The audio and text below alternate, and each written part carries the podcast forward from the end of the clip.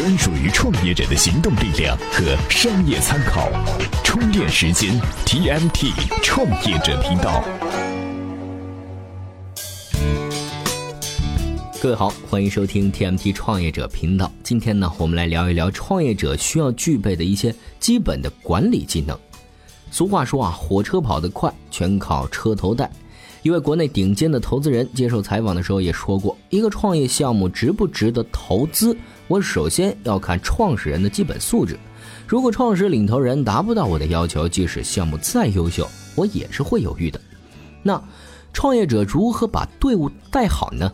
我们总结了几位过来人的在团队管理方面的经验，咨询之后，我们就来分享一下这些内容。每日必知。华为将进入美国市场，不过卖的并不是自己的手机。据悉，谷歌将于九月二十九号召开新品发布会，发布产品包括电视棒、安卓棉花糖系统正式版以及两款智能手机。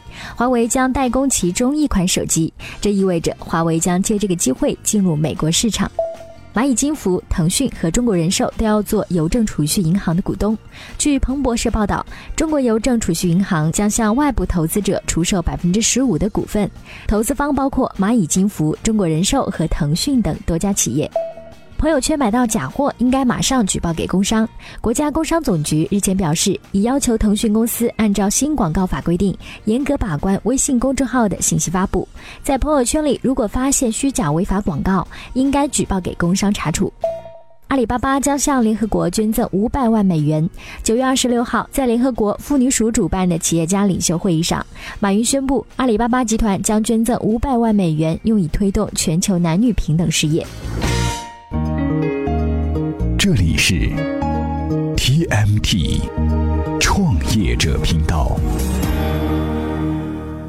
欢迎回来。这创业者啊，需要哪些管理技能呢？这首要的不是具体的措施方法，而是维持团队健康向上的氛围。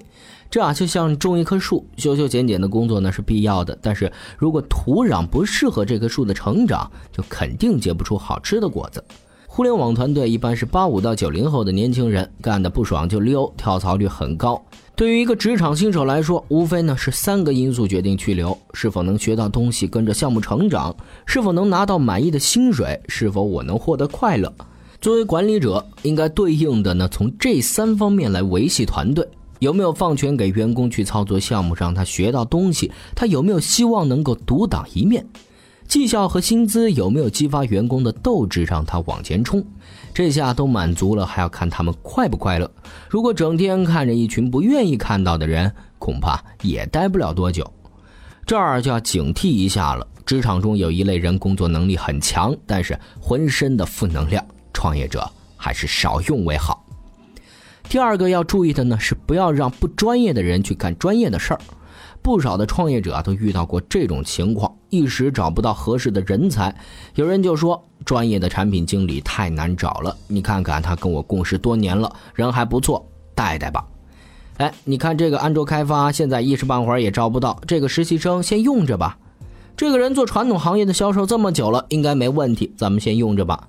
这如果要是答应了这些请求啊，八成是这些结果。工期一直拖延，沟通不到位，产品无法及时上线，或者上线 bug 一大堆，请一个人来当接盘侠，整天修改代码，改到最后他自己也没信心了。再就是销售业绩平平，这一个借口那一个借口，没有互联网销售的冲劲儿。这些血淋淋的故事告诉我们：创业不是请客吃饭，找一个专业的 HR 吧，让对的人去干专业的事儿。第三个要注意的地方呢是目标制定。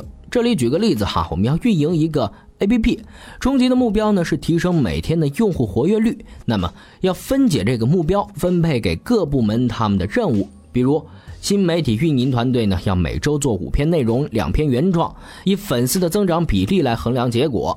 一个小方法是目标设置不能太泛泛，最好具体到数字。比如制定这样的目标。当月用户要从八千人增长到一万两千人，注册转化率达到百分之四十，微信图文消息打开率要达到百分之二十五，转发率百分之五，封杀掉提高了品牌曝光度，增加了用户粘性这种陈述性的语句。创业者啊，需要的基本管理技能呢，我们今天总结了维持健康的团队氛围、找专业的人才干专业的事情、制定严谨合理的目标这几个方面。今天呢，这个话题啊，就暂时先聊到这儿。节目的最后呢，和各位分享一篇文章：可口可乐、百事可乐、耐克、阿迪这些品牌啊，知名度已经很高了，为什么每年还要花大价钱做广告呢？哎，您只要今天在咱们充电时间微信公众号回复。可口可乐四个字就能够找到这篇文章了。另外，欢迎您关注咱们充电时间的微信公众号，订阅收听《营销方法论》、竞技的 PM、销售行为学、资深管理人等系列节目。好了，今天的节目就是这样，感谢您的收听，咱们下期再见。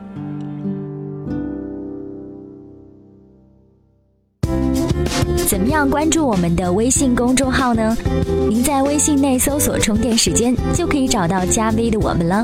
关注后赶紧开始每日签到，积分可以兑换礼品哦。随时随地，随心所欲，你的随身商学院。这里是充电时间。